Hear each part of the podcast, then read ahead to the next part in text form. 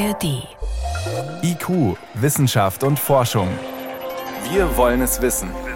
Ein Podcast von Bayern 2 in der ARD Audiothek. Wer fliegt, der macht den Planeten kaputt. Das sagen die einen. Ja, ich will aber fliegen, ich will reisen und ich muss fliegen, ich muss geschäftliche Termine wahrnehmen. Das sagen die anderen. Das Fliegen, das ist immer im Fokus, wenn es um die Umwelt geht und wir fragen heute mal, wie kommen wir raus aus diesem Dilemma? Ja, gibt's einen Weg zum grünen Fliegen? Und es ist irgendwie schon äh, seltsam mit dem Fliegen, weil klar, es ist schlecht für die Umwelt, pumpt viel CO2 in die Atmosphäre, verursacht Kondensstreifen, die dann zur Erderwärmung beitragen und so weiter und so weiter. Auf der anderen Seite, die Zahl der Flugreisenden, die nimmt stetig zu. Also die ist längst wieder über dem Niveau von vor der Corona-Pandemie. Reisen, Geschäftstreffen, das ist alles wieder gefragt wie zuvor. Also, was sollen wir tun? Gar nicht mehr fliegen? Klar, das hilft auf jeden Fall der Umwelt, aber ganz verzichten, das ist für viele von uns halt doch schwierig. Wie umweltfreundlich kann man also das Fliegen gestalten? Und gibt es den einen Pfad zum grünen Fliegen überhaupt? Bevor wir gleich einen Luftfahrtingenieur fragen, der an mittel- und langfristigen Lösungen tüftelt, erstmal, es gibt offenbar ganz verschiedene Schrauben, an denen man drehen kann, um das Fliegen umweltfreundlicher zu machen. Miriam Garufo erzählt erstmal welche. Leichter, strömungsgünstiger, effizienter. Wie man mit weniger Kerosin fliegt. Flugzeuge strömungsgünstiger und effizienter zu bauen, bedeutet, dass sie weniger Treibstoff verbrauchen und damit weniger Abgase produzieren. Eine Möglichkeit dafür sind schmale, langgestreckte Flügel, weiß Dr. Gertjan Loje vom Deutschen Zentrum für Luft- und Raumfahrt. Der Vorteil davon ist, dass je höher die Streckung, je geringer der Widerstand ist. Somit kann man halt erheblich Sprit einsparen. Allerdings bleibt die Herausforderung, die schlanken Tragflächen müssen auch Verkehrsflieger tragen können und stabil genug sein, ohne dass sie dadurch schwerer werden. Denn je leichter, desto geringer der Kraftstoffverbrauch. Neben leichteren Flugzeugen liegt das Hauptaugenmerk bei den Ingenieuren, die das Fliegen grüner machen wollen, aber auf den Triebwerken. Dort gab es schon in den vergangenen Jahrzehnten enorme Verbesserungen. Seit den 1960er Jahren hat sich der Kerosinverbrauch so fast halbiert. Aber es ginge noch viel mehr, sagt Professor Rolf Henke. Er ist Luftfahrtingenieur und ehemaliger Präsident der Deutschen Gesellschaft für Luft- und Raumfahrt. Wir können also zum einen die ganze Mechanik des Triebwerkes, diese vielen drehenden Teile, die können wir angehen mit neuen Werkstoffen, neuen Materialien, neuen Herstellprozessen. Wir können die Verbrennungsprozesse anders steuern, bis zu Verbrennung, wo gar kein Stickoxid mehr entsteht, ganz stark CO2 beeinflussen. Aerodynamik, Leichtbau, Triebwerkstechnik, alles Möglichkeiten am Flugzeug. Doch wesentlich ist auch, was ins Flugzeug hineinkommt bzw. hineingetankt wird und vor allem, was dann für Abgase wieder herauskommen. Abschied vom Erdöl. Was Flugzeuge in Zukunft antreibt. Schon heute gibt es Kerosin, dem Anteile beigemischt sind, die zum Beispiel aus altem Pflanzenfett hergestellt wurden. Der Vorteil dieser englisch Sustainable Aviation Fuels oder kurz SAF-Kraftstoffe beim Verbrennen wird nur so viel CO2 wieder freigesetzt, wie die Pflanzen vorher aus der Luft entnommen haben. Allerdings liegt der Anteil dieser nachhaltigeren Kerosingemische im Vergleich zum gesamten Kerosinverbrauch bisher nicht einmal im Promillebereich. Ähnlich gering dürfte auch der Anteil der sogenannten E-Fuels als Kraftstoff für Flugzeuge sein. Dabei handelt es sich um flüssigen synthetischen Treibstoff, der mit Hilfe von Strom hergestellt wird. Der Strom zerlegt das Wasser in Sauerstoff und Wasserstoff. Dazu kommt dann noch CO2 und in weiteren Schritten entsteht so synthetischer Treibstoff.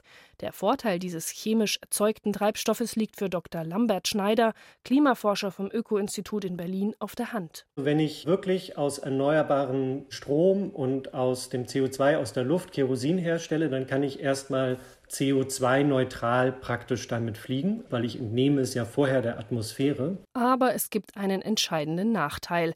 Von der Energie, die man anfangs in Form von Strom hineinsteckt, kommt im Triebwerk nur ein Bruchteil an. Eine weitere Möglichkeit wäre, auf die energieaufwendigen Umwandlungsschritte zu verzichten und direkt mit Wasserstoff zu fliegen. Der verbrennt mit Sauerstoff und wird wieder zu Wasser. Und zu guter Letzt, was ist eigentlich mit batteriebetriebenen Flugzeugen, also einem E-Flugzeug, wo es doch E-Autos, E-Scooter und so weiter schon längst gibt? Tatsächlich sind sie schon als Senkrechtstarter bekannt, sogenannte Volocopter oder Flugtaxis. Auf kürzeren Strecken und mit wenigen Sitzplätzen funktioniert so etwas tatsächlich. Doch im richtig großen Maßstab wird es schnell schwierig. Für ein Verkehrsflugzeug bräuchte man vielfach mehr Tonnen Batterien, als das Flugzeug an sich wiegt. Auf optimalem Weg ans Klimaziel. Wie man Flugrouten geschickt wählt. Die Flugrouten optimaler zu planen ist eine Möglichkeit, CO2 einzusparen ohne großen Technikaufwand. Bisher sind Flugzeuge in großer Höhe unterwegs, 10 Kilometer oder mehr. Das ist aber ein Problem fürs Klima, denn in diesen Luftschichten reagiert die Atmosphäre besonders empfindlich auf die Abgase aus den Triebwerken. Ein tieferes Fliegen wäre also an sich bereits klimafreundlicher. Und Umwege vermeiden, direktere Flugrouten wären ebenfalls besser. Aber das ist nicht immer möglich. Es gilt, Unwetter zu umfliegen, aber auch geopolitisch heikle Gebiete, sagt der Luftfahrtsingenieur Rolf Henke. Das sind meistens militärische Gebiete. Wenn wir direkter von A nach B fliegen könnten, ist da schon eine Menge rauszuholen. Da gehen die Schätzungen auf rund 10 Prozent, was die Effizienz oder CO2 betrifft. Also ganz verschiedene Ansätze, um das Fliegen doch umweltfreundlicher hinzubekommen. Aber zwischen umweltfreundlicher und umweltfreundlich, da ist eben immer noch ein großer Unterschied. Und ob man den irgendwann wirklich wegbekommt, das kann ich Professor Mirko Hornung fragen. Er ist Luftfahrtingenieur, forscht an der Technischen Universität München dran, wie man die Luftfahrt insgesamt effizienter und damit umweltfreundlicher machen kann. Und ich erreiche ihn auf dem Deutschen Luft- und Raumfahrtkongress in Stuttgart. Hallo, Herr Hornung. Grüße Sie. Sie sind ja gerade auf dem Luft- und Raumfahrtkongress in Stuttgart. Da wird auch über die besten Ideen, könnte man sagen, diskutiert. Ist das Ziel eigentlich wirklich ein Null-Emissionsflugzeug, also wie wir es beim Auto haben wollen? Es ist nicht das Null-Emissionsflugzeug, sondern in der Summe müssen wir im Luftverkehr auf die Null-Emissionen Vielleicht sogar, wenn wir die Klimawirkung betrachten, sogar auf ein leicht negatives Szenario, was über das noch ein bisschen hinausgeht. Jetzt haben wir im Beitrag schon verschiedene Pfade gehört, wie wir da hinkommen äh, zu diesem äh, Szenario, Pfade, die man angehen kann. Und ich würde Sie einladen, doch mal so ein Flugzeug mit uns zu bauen, äh, dass wir sehen, wo wir diese Kriterien, was wir da noch rausholen können. Nehmen wir uns mal eines der effizientesten Flugzeuge heutzutage, A350, Boeing 787 und so weiter und schrauben dran um. Wo würden Sie denn zuerst den Schlüssel ansetzen? Fangen wir mal mit dem in Anführungszeichen einfachsten an, wenn wir den Betrieb mal nehmen. Ähm, man würde sicherlich versuchen, die Fluggeschwindigkeit etwas zu reduzieren. Also eine leichte Reduktion in der Fluggeschwindigkeit, das ist allgemein bekannt, ähm, bringt einen sehr, sehr großen Hebel, um einfach ähm, insgesamt weniger Energie, das heißt im klassischen Sinne Kerosin zu verbrauchen, gilt aber genauso auch für Also langsamer fliegen einfach. Einfach langsamer fliegen wäre eine Option. Da sagen natürlich sofort die Airlines, ja, ist natürlich nicht optimal, wenn wir dann unsere Frequenzen nicht mehr hinkriegen. Aber wenn wir Klimawirkung wirklich als oberstes Ziel nehmen, ist das definitiv was, was wir uns anschauen sollten. Ähm, zumal mit Umsteigeverbindungen auch der Effekt nicht ganz so groß ist. Das zweite ist definitiv die Flugzeugzelle. Wenn wir die Flugzeugzelle noch einfach noch effizienter machen, das heißt die Aerodynamik weiter verbessern, und da haben wir Möglichkeiten, um den, den Widerstand, der durch den Auftrieb, durch die Auftriebserzeugung erzeugt wird, noch besser zu machen. Das heißt, die Flügel noch schlanker zu bauen, ist eine Möglichkeit aber eben auch grundsätzlich den Reibungswiderstand zu reduzieren. Und da gibt es mehrere Technologien, das zu tun. Wenn man das alles schon weiß, warum sind denn eigentlich die heute neuesten Flugzeuge, die modernsten Flugzeuge, warum setzen die das nicht schon um? Sie setzen es ja zum Teil schon um und wir dürfen ja dabei immer nicht vergessen, ähm, es muss sich natürlich rechnen. Es muss sich am Ende der Tage für eine Airline rechnen. Und das heißt, eine Technologie kostet einen gewissen Aufwand, das zu machen. Und bei den heutigen Kerosinkosten ähm, rechnet sich nicht jede Technologie. Nur wir müssen bei den alternativen Kraftstoffen, also wenn wir schon in die Energie reinspringen, davon ausgehen, dass diese alternativen Kraftstoffe das zwei- bis dreifache wahrscheinlich kosten. Das heißt, der Kostendruck, eine Effizienzsteigerung, das heißt weniger Verbrauch zu erzeugen, öffnet jetzt neue Türen, weil das natürlich gegen komplett andere Kosten dagegen gerechnet werden muss. Also irgendwas, was in der Vergangenheit sich nicht gerechnet hat, wird sich sehr wahrscheinlich in der Zukunft rechnen. Das heißt also, bei der Aerodynamik, beim Design können wir auch noch einiges rausholen. Dann kommen wir noch zu dem dritten Bereich, eben der Kraftstoff selber. Wir haben gehört, synthetische Kraftstoffe, Wasserstoff wird diskutiert, ähm, auch elektrisches Fliegen. Aber wir haben auch gehört, da gibt es einfach noch zu wenig und Sie haben es selber angesprochen, es ist noch zu teuer. Richtig, also da müssen wir definitiv dran arbeiten. An synthetischen Kraftstoffen, Flugkraftstoffen werden wir nicht vorbeikommen. Das heißt, wir werden einen Großteil der Flotte, wie sie heute gebaut wird, weiter fliegen müssen. Das heißt, da brauchen wir essentiell die SAFs oder synthetischen Flugkraftstoffe. Bei den anderen Alternativen eher längerfristig steht natürlich Wasserstoff mit in der Kette drin, weil Wasserstoff zum einen bessere Eigenschaften hat, dementsprechend CO2 schon mal unmittelbar eliminiert wird Zum anderen es auch einfach weniger Energie braucht, um Wasserstoff, auch flüssigen Wasserstoff zu produzieren, weil auch synthetische Flugkraftstoffe werden aus der Wasserstoffbasis erzeugt. Das heißt, man muss aber noch einen Prozess oben draufsetzen und das sparen wir uns natürlich dabei. Aber wir haben das größere technische Risiko, das muss uns allen bewusst sein. Gut, dann haben wir also jetzt so ein Flugzeug gebaut, die besten Triebwerke, bestes Design, jeder fliegt noch äh, nur auf den besten Routen und etwas langsamer haben wir gehört, beste Technik. Wie viel können wir damit maximal mit den Flugzeugen, die wir heute haben, und Sie haben gesagt, die werden noch länger bleiben, wie viel können wir da maximal rausholen? Wenn wir von den heutigen Flugzeugen ausgehen, hängt es primär daran, wie schnell wir SAF zur Verfügung kriegen. Also wenn wir genügend SAF produzieren können, können wir das auf, sagen wir mal, um knapp 80, 85 Prozent in der Klimawirkung über CO2 reduzieren. Also synthetische Kraftstoffe. Synthetische Kraftstoffe hätten ein Potenzial, den CO2-Einfluss um knapp 85 Prozent zu reduzieren. Auf der anderen Seite mit neuen Flugzeugmustern, da haben wir gerade heute sehr, sehr intensiv auf dem Deutschen Luft- und Raumfahrtkongress äh, diskutiert, trauen wir uns trotzdem nochmal eine Effizienzsteigerung um wirklich Größenordnung 50 Prozent zu. Das ist das, was man heute noch für möglich erhält, was man aus Antriebstechnologie, aber auch Flugzeugzelle, das heißt Verbesserung Aerodynamik, Verbesserung der Struktur, ähm, nochmal rauskitzeln kann. Und ich glaube, daran müssen wir arbeiten. Und gerade diese Technologie hätte einen Vorteil sowohl für das klassische Flugzeug mit Kerosin oder in Zukunft SAF, aber eben genauso auch für wasserstoffgetriebene oder hybridelektrische Konfigurationen, weil die genau das Gleiche brauchen. Weil alles, was wir nicht verbrauchen an Energie, hat zu 100 Prozent einen Einfluss auf die Klimawirkung, weil wir natürlich damit alle Effekte reduzieren, nicht nur die CO2-Effekte, sondern auch alle Nicht-CO2-Effekte. Jetzt dauert so eine Flugzeugentwicklung 10 Jahre, 15 Jahre, 20 Jahre teilweise. Das heißt, wenn wir in 20 Jahren da viel besser sein wollen oder wie Sie sagen, vielleicht sogar einen Negativeffekt haben, dann müssen wir heute anfangen, das zu konstruieren. In welche Richtung müssen wir da denken? Also diese ganzen kleinen Stellschrauben und synthetische Kraftstoffe oder gibt es auch Ideen, dass Flugzeuge komplett anders aussehen, komplett anders funktionieren? Ja, komplett anders aussehen. Das wird sich eben aus diesen erfolgsversprechenden Technologien ergeben. Also die Konfiguration ist immer ein Resultat aus den Technologien, die wir verbauen wollen. So, und da ist es einfach so, dass wir gerade im Bereich Hybridelektrik, aber eben auch gerade Wasserstoff, und also Wasserstoff hat den größeren Hebel auf dem relevanten Sektor, das heißt alle Flüge ab 1000 Kilometer, da ist es momentan noch zu unsicher, was genau an welcher Stelle wir in der Technologie erwarten können. Das heißt, jetzt daraus schon eine konkrete Konfiguration abzuleiten, wäre zu früh.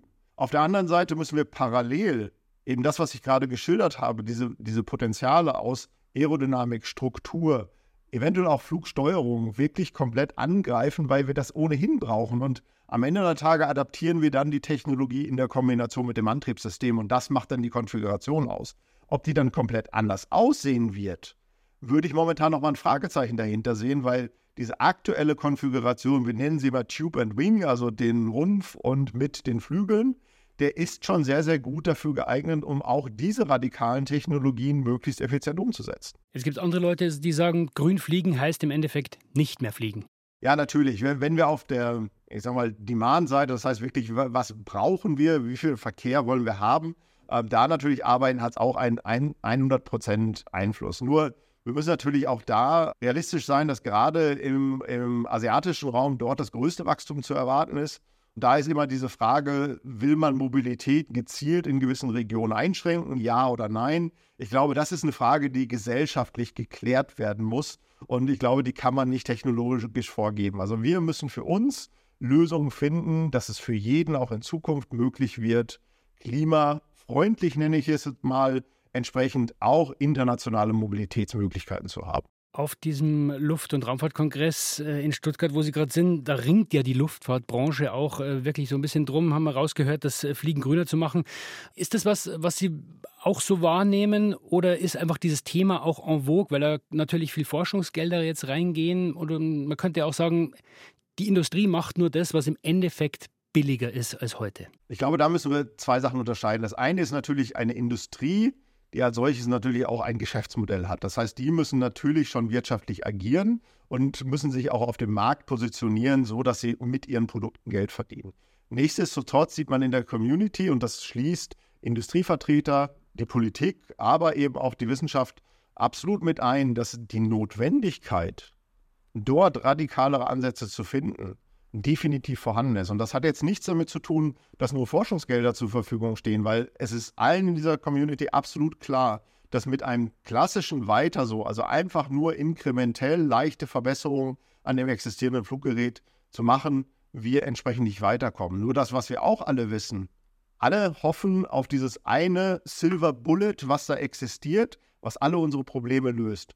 Und das wissen wir heute, das ist nicht so. Das Silver Bullet entsteht aus unterschiedlichen Einzelpaketen, die wir zusammenbringen müssen. Und dafür werden wir wahrscheinlich sogar auch unser Luftverkehrssystem, auch so wie es betrieben wird, noch leicht anfassen müssen, um das alles zu ermöglichen.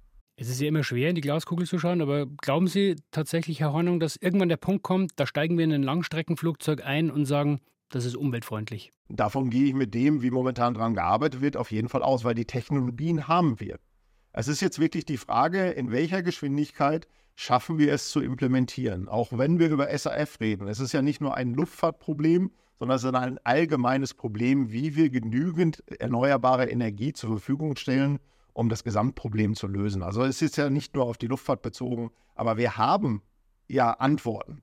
Wir müssen nur die Antworten noch umsetzen. Und am Ende der Tage kostet diese Umsetzung, und da machen wir uns auch nichts vor, sehr, sehr viel Geld. Wie kann man aus umweltfreundlicher Fliegen umweltfreundlich Fliegen machen? Das ist auf jeden Fall eine große Herausforderung, haben wir gehört beim Fliegen. Aber einer, der daran glaubt und mit seinen Teams daran tüftelt, ist der Luftfahrtingenieur Mirko Hornung von der Technischen Universität München. Herr Hornung, ich danke Ihnen für diese Einblicke. Gerne, gerne. Und viele weitere Infos zum umweltfreundlicher Fliegen, die findet ihr wie immer in den Show Notes. Da gibt es unter anderem eine IQ-Folge, wo wir mal sehr detailliert nachfragen, wie ist denn das mit den synthetischen Kraftstoffen? Wie kann man die herstellen? Und warum ist es eigentlich so schwer, so viel davon zu erzeugen, dass wir alles antreiben können, was wir bräuchten? Also die Autos und natürlich auch die Flugzeuge. Und soweit war es das vom IQ-Team für heute. Stefan Geier war im Studio.